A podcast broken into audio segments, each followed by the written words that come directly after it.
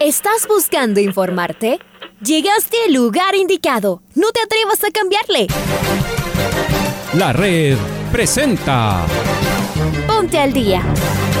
Información deportiva al instante sobre la actualidad de los equipos ecuatorianos muchos goles y el drama que tanto disfrutamos. Los albos se pusieron en ventaja con doblete de Adolfo Muñoz. La Libertadores Femenina cuenta con sus 16 equipos. Con la conducción de los periodistas de la red, Raúl el Profe Chávez y Andrés del Pichón Villamarín. Mucha información que contarles aquí en 102.1 FM. El microciclo de la selección que arranca el día de hoy.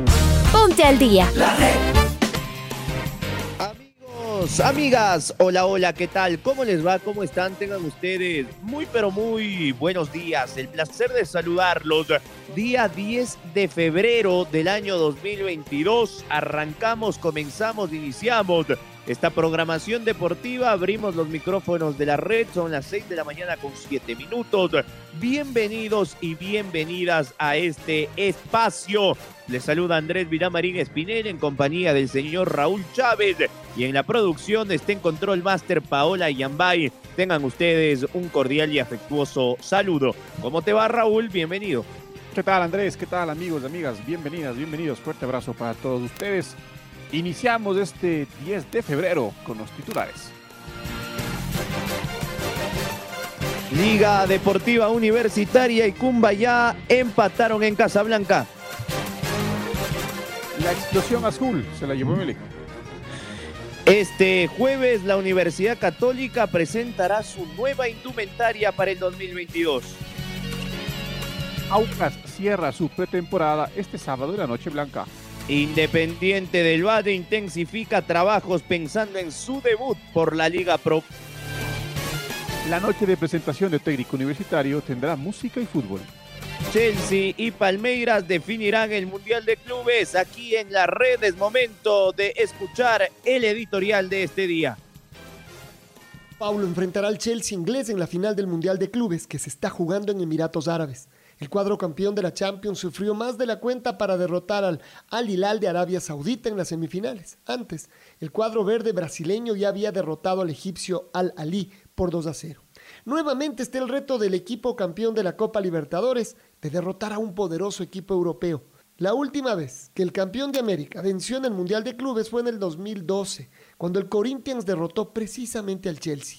Diez años después la superioridad europea es abrumadora. Bueno, el partido es del sábado. Finalmente, Diorcaer Reasco se fue para Argentina. Firmó un contrato por tres años con el tradicional club rosarino Newell's Old Boys, equipo en donde su padre Neisser jugó unos meses allá en el 2001. El actual delantero de la selección ecuatoriana saldrá por segunda vez del país tras un fugaz paso por el Sinaloa de la segunda división azteca. No será sencillo para quien era titular de la selección sub-20 de Jorge Célico antes de aquel histórico sudamericano del 2019. Diorcaev se lesionó seriamente en un partido amistoso previo al viaje al torneo y no lo pudo jugar. Actualmente ya ha jugado para la selección absoluta de Gustavo Alfaro y es uno de los jóvenes delanteros que busca un espacio en el equipo, a estas alturas ya mundialista. Jugar en Argentina se presenta como una gran oportunidad y su reto será tener minutos para continuar en la selección. La Universidad Católica presentará esta noche su plantel y sus nuevos uniformes. Logró reforzar el equipo tras la salida de varias piezas importantes de los últimos años, como fueron Andrés López, Hernán Galíndez y Guillermo de los Santos. La llegada de Cristian Martínez Borja, Anderson Ordóñez e Ismael Díaz, más el uso de la opción que hiciera por su figura Lisandro Alzugaray, ponen en el tapete un equipo a priori fuerte. Esta vez apostará también a varios jóvenes jugadores que tendrán su gran chance con los camaratas. Varios de ellos se coronaron campeones en el equipo de reserva del Trencito Azul en la temporada pasada. Y desde hoy, Richard Carapaz compite nuevamente en Europa. Esta vez participará con el Ineos en el Tour de la Provence de cuatro etapas. Será junto al francés Julian Alaphilippe y el veterano colombiano Nairo Quintana uno de los favoritos ya parece haber superado los golpes y raspones sufridos tras la caída en la cuarta etapa del Etoile Bessèges el viernes pasado. Este Tour de Provence comienza con una corta contrarreloj. Luego el viernes será una etapa para sprinters y las dos últimas del fin de semana son de montaña. El domingo con un final en alto de 16 kilómetros y un promedio de 6% de desnivel. Veremos si esta vez el equipo que acompaña a Richard está fuerte, mientras el tricolor sigue encontrando su mejor nivel.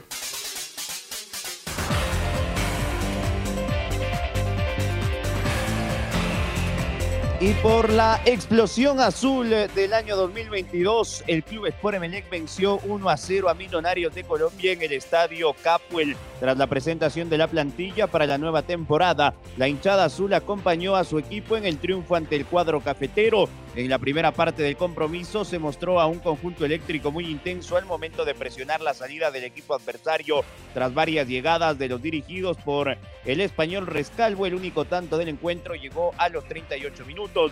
Luego de una gran jugada individual de Jason Chalá, nueva incorporación azul por la banda izquierda. Alexis Zapata recibió el balón y asistió a Dixon Arroyo, quien sacó un tremendo remate de media distancia que pegó en un jugador rival e ingresó al arco visitante.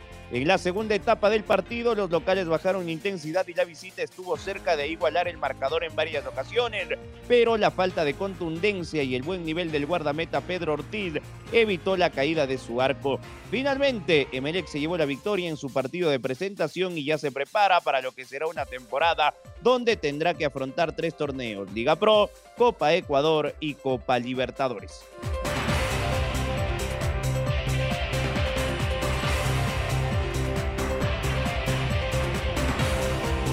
Liga Deportiva Universitaria empató con Cumbayá en un amistoso disputado con Rodrigo Paz Delgado. Se jugaron un tiempo de 45 minutos, uno de 40 minutos y un último de 30 minutos. Los albos jugaron con Falcón, López, Caicedo, Romero, Ayala, Piovi, González, Macías, Muñoz, Julio y Hoyos. El primer gol del, del juego cayó a los 16 minutos. Michael Hoyos fue derribado en el área por generarse y el mismo Hoyos cambió el penal por gol con un remate cruzado arriba. Los universitarios tuvieron el control del partido en ese primer tiempo y les costó a Cumbayá crear peligro. Para la segunda parte, los albos cambiaron a todo el equipo. Eh, los de Marini jugaron con Eras, Quintero, Guerra, Basurto, Cruz, Ortiz, Oscoto, Nachi, Gaspar, Alvarado y Arce. Darley Carabalí empató con un cabezazo a los 3 minutos del segundo tiempo. A los 16 minutos del segundo tiempo, Guerra habilitó a Quintero, que tiene un centro para que Arce le empuje y anote el 2 a, el 2 a 1. A los 39 minutos, cuando el cumbayano creaba peligro, Uquillas levantó una pelota al área para que Cepeda se eleve y anote el empate final 2 a 2. En el último periodo no se hicieron daño y la igualdad se mantuvo. Liga jugará ante Aucas este sábado en la Noche Blanca su último amistoso del inicio, antes del inicio de la Liga Pro la próxima semana. Y ahora vamos a ir eh, con eh, Lucho Quirós porque los Albos presentarán su plantel el sábado en su estadio. 50% de aforo y las entradas sueltas saldrían a la venta con lo que sobre recién el día viernes. Luchito, ¿cómo estás? ¿Qué tal Andrés y Raúl? Un gusto saludarles. Liga Deportiva Universitaria prepara su fiesta para este día sábado, la famosa Noche Blanca que ya contará con el 50% del aforo donde podrán asistir ya los hinchas, los super hinchas también o los liguistas que se han afiliado. Y también decirles que las entradas sueltas salen a la venta el día de mañana. Eh, Saldrán a la venta ya las entradas sueltas, solamente esperan a una autorización del municipio y el costo sería de 15 dólares la general, 25 la tribuna y 40 el palco. Estos serían los precios. Reiteramos, el viernes salían las entradas eh, sueltas para que la hinchada pueda asistir a este escenario deportivo. Se prepara mucha música, fútbol, luces y algunas sorpresas más en el Estadio Rodrigo Paz Delgado. Un abrazo.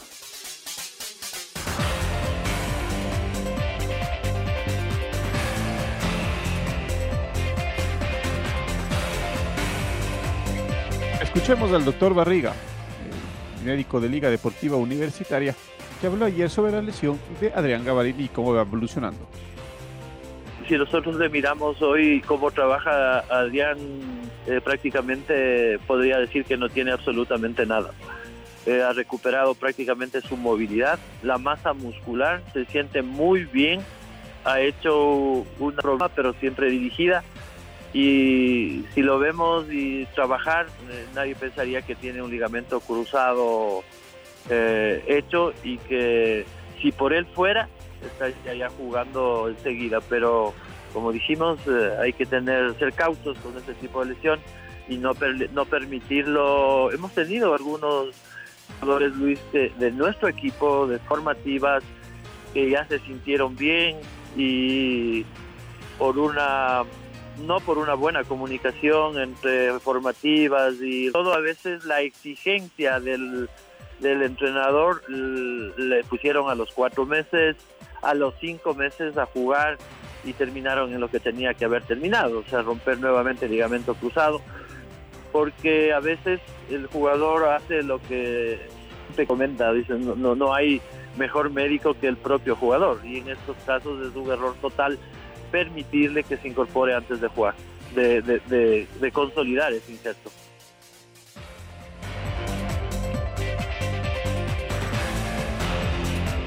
Y ahora vamos eh, con eh, la tienda de la Católica, con el trencito azul. El equipo Camarata presentará en el complejo deportivo de la Armenia su plantel y también su nueva camiseta. Está Pablo King, eh, que nos va a traer detalles sobre este partido amistoso que sería frente a el Nacional. Hola, Pablito. Hola, ¿qué tal? ¿Cómo les va, compañeros, amigos y amigas de la red? Aquí está la información para el noticiero al día. La Universidad Católica, el equipo del Trencito Azul, presentará su plantel y su nueva camiseta a través de las redes sociales. Universidad Católica hará la presentación de su plantel y también de la indumentaria 2022 en la noche de la familia Camarata que está programada para efectuarse este 10 de febrero desde las 7 de la noche. La institución universitaria anunció el evento a través de su departamento de prensa y también de sus redes sociales. La presentación será transmitida en vivo por los canales de YouTube de la Universidad Católica y también de Facebook. Las contrataciones del 2022 del Trencito Azul son los elementos nacionales confirmados José Cárdenas, arquero, Marco Carrasco, lateral derecho, Anderson Ordóñez, defensa central, Brian Caicedo, defensa central, Thompson Minda, mediocampista que estuvo en el Club Deportivo El Nacional la temporada anterior. Además de los delanteros colombianos, Cristian Martínez Borja, Rodrigo Rivas y el extremo izquierdo panameño, Ismael Díaz. El elenco es eh, orientado por el director técnico argentino Miguel Rondelli, que en el 2022 competirá también en la Copa Libertadores, Liga Pro y la Copa Ecuador. La fiesta camarata está lista su presentación para este día jueves. Hasta aquí la información deportiva, amigos y amigas de la red. Gracias, Pablo. Ya nos reencontramos en la primera luz. Y es momento de escuchar a Héctor Vidoglio, director técnico de Sociedad Deportiva Aucas, que ayer habló en su primera rueda de prensa del año. La verdad que en esta pretemporada hemos hecho algunos amistosos jugando con, línea de 4, eh, con un 4-3-3, y últimamente lo venimos haciendo con línea de 3. Realmente estamos viendo buenos comportamientos, hay cosas que nos gustan, obviamente que, seguimos tratando de ajustar algunos comportamientos tácticos en los jugadores pero me parece que, esta temporada podemos llegar a tener eh, los jugadores indicados para poder jugar con línea de tres o también alternar por momentos y pasar a línea de cuatro. Para eso creo que hemos armado un plantel en donde tenemos buenos laterales, en donde tenemos centrales rápidos para el repliegue, tenemos jugadores de mucho recorrido en el medio que también tienen muy buen pie y entendimiento del juego. Así que yo creo que según el rival o según cómo estemos, eh, eh, eh, cómo veamos al jugador en el día a día, vamos a ir viendo de qué manera jugar. Necesitamos que, empiece el campeonato y ver cómo, cómo va saliendo tanto uno como el otro comportamiento táctico, pero a los jugadores los veo convencidos, los veo con una idea, los veo con, mucho entusiasmo, así que eso realmente nos da muchas ilusiones de acá en adelante. Hay muy buena competencia interna y la verdad que eso también nos, motiva a seguir trabajando en el día a día. No, la verdad que estoy conforme con, los jugadores que, se han, incorporado a la plantilla. Son todos jugadores que hemos pedido. Obviamente que hasta el último día siempre la ventana y la posibilidad de contratar la vamos a seguir teniendo. Uno nunca sabe si de acá que cierre la ventana podemos llegar a tener algún lesionado, puede llegar a pasar algo. Si no pasa nada, yo creo que, a lo mejor aquí sí cerraríamos, porque estamos, estamos conformes con lo que tenemos. Vemos al plantel muy bien, muy comprometido, el grupo está espectacular. Así que la verdad que solamente nos queda, nos queda trabajar y esperar el, el inicio del campeonato. Y vamos eh, con eh, Diego Armas, seguimos con Aucas, esto dijo el nuevo volante oriental. Eh, bueno, en mi llegada me he sentido bastante bien, contento de llegar a esta institución. Hemos firmado por dos temporadas con Aucas y bueno, los objetivos que tenemos con el grupo son claros. queremos pelear por, por, el campeonato, por una Copa Libertadores. creo que el equipo ha hecho un esfuerzo por, por, por tener buenas contrataciones creo que nos seguimos acoplando a la idea del cuerpo técnico. Así que estos partidos nos, nos van a servir mucho. Eh, creo que tenemos todavía 10 eh, días para el inicio del campeonato y bueno, el equipo se está poniendo eh, tanto bien en la parte física como en la parte táctica. Creo que de a poco vamos mejorando y nos vamos acoplando a, a la idea que nos, nos pide el cuerpo técnico. Bueno, creo que me ha costado un poco el tema de, la intensidad en el equipo, tanto el ida y vuelta eh, que, nos está pidiendo el profe. Pero bueno, para eso estamos trabajando. Creo que ha sido una pretemporada eh, bastante exigente, donde se ha trabajado eh, todo en cuanto a este tema. Así que bueno, hay que mejorar en eso y en la toma de, decisiones. Creo que dentro del campo, en cuanto a la, a la tendencia, a la posesión del balón, creo que, que, nos hemos manejado de buena manera, pero de tres cuartos hacia adelante creo que hay que tomar mejores eh, decisiones para terminar eh, de buena manera los jugadas. Eh, bueno, el profe está manejando un sistema con, con tres volantes en, en, el medio campo. Creo que en mi posición es donde me, me, he venido desempeñando y donde me siento más cómodo en, esto, en este último tiempo, jugando por ahí de, de volante interno, siendo un apoyo para nuestro volante central. Eso me da la posibilidad de, de poder ayudar al equipo tanto en ataque como, como en defensa, así que bueno, es importante eh, aprovechar los minutos que, me da el cuerpo técnico, creo que me estoy acoplando de, de, buena manera al equipo y bueno, en lo que debemos mejorar se trabajará en estos días que restan de pretemporada.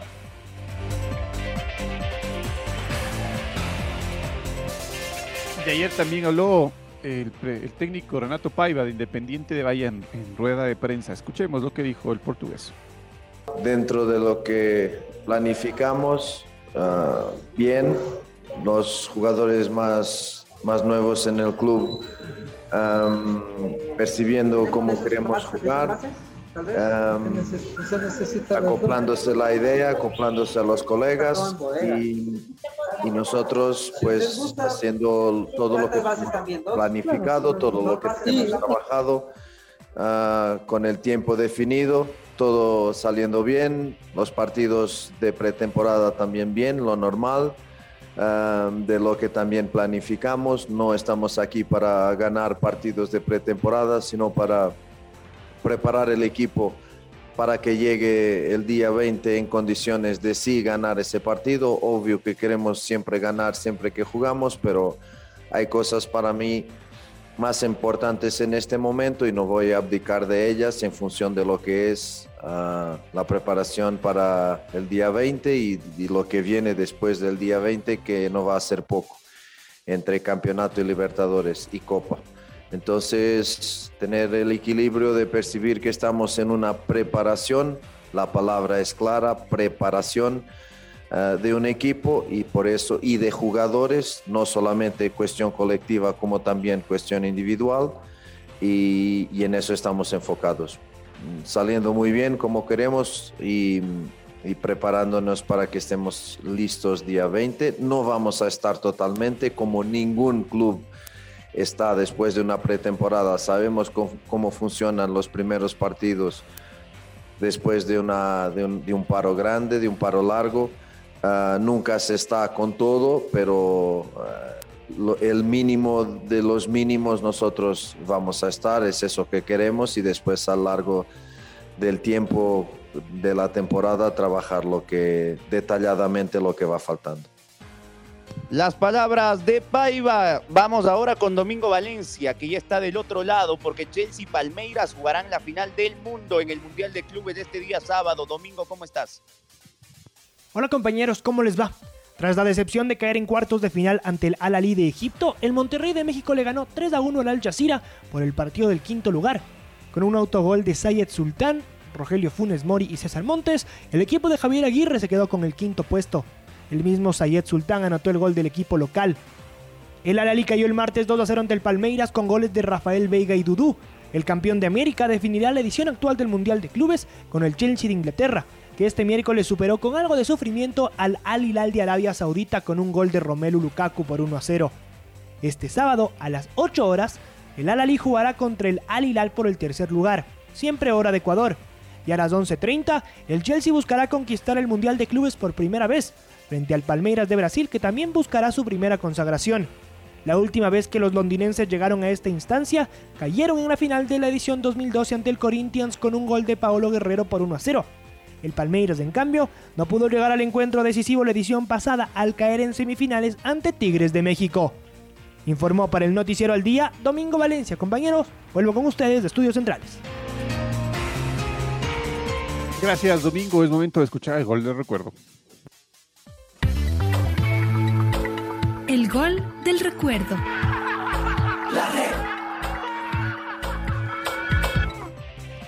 El 10 de febrero de 2019, la Universidad Católica visitó Técnico Universitario en el Estadio Bellavista de Ambato por la primera fecha de la primera etapa del torneo. Los camaratas se impusieron 2 a 1, recordemos el gol del triunfo, obra de Luis Amarilla, con los relatos y comentarios de Pablo Javier Díaz.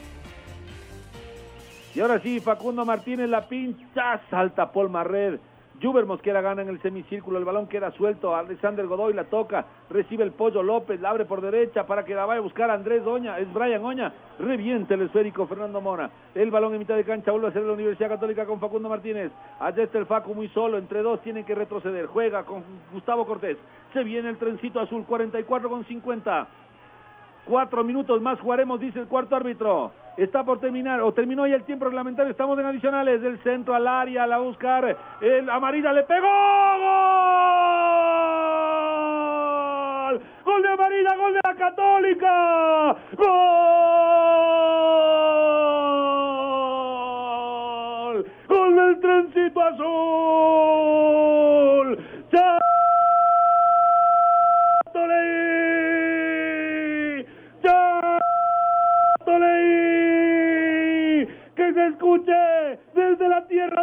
Juanes y hasta el cielo que tiene el color de la camiseta de este equipo quiteño que arranca con pie derecho la Liga Pro 2019, el centro, un rebote y amarilla, el paraguayo goleador, el heredero de Vera, de aquel jugador que vino hace tantos años y que es tan bien recordado por los más fanáticos y antiguos hinchas de Católica, pues bueno, así nomás comienza Luis Amarilla, el paraguayo, con dos goles para darle la victoria al trencito azul. Lo gritó con el alma. Amarilla en el primer partido que se pone la camiseta del equipo. Camarata se despacha los goles para decir que la Católica gana en la ciudad de Ambato por dos goles a uno al técnico universitario a los 46 minutos de la segunda parte. Chato, chato, chato, leí que lo griten conmigo esos hinchas de Católica que prometieron gritar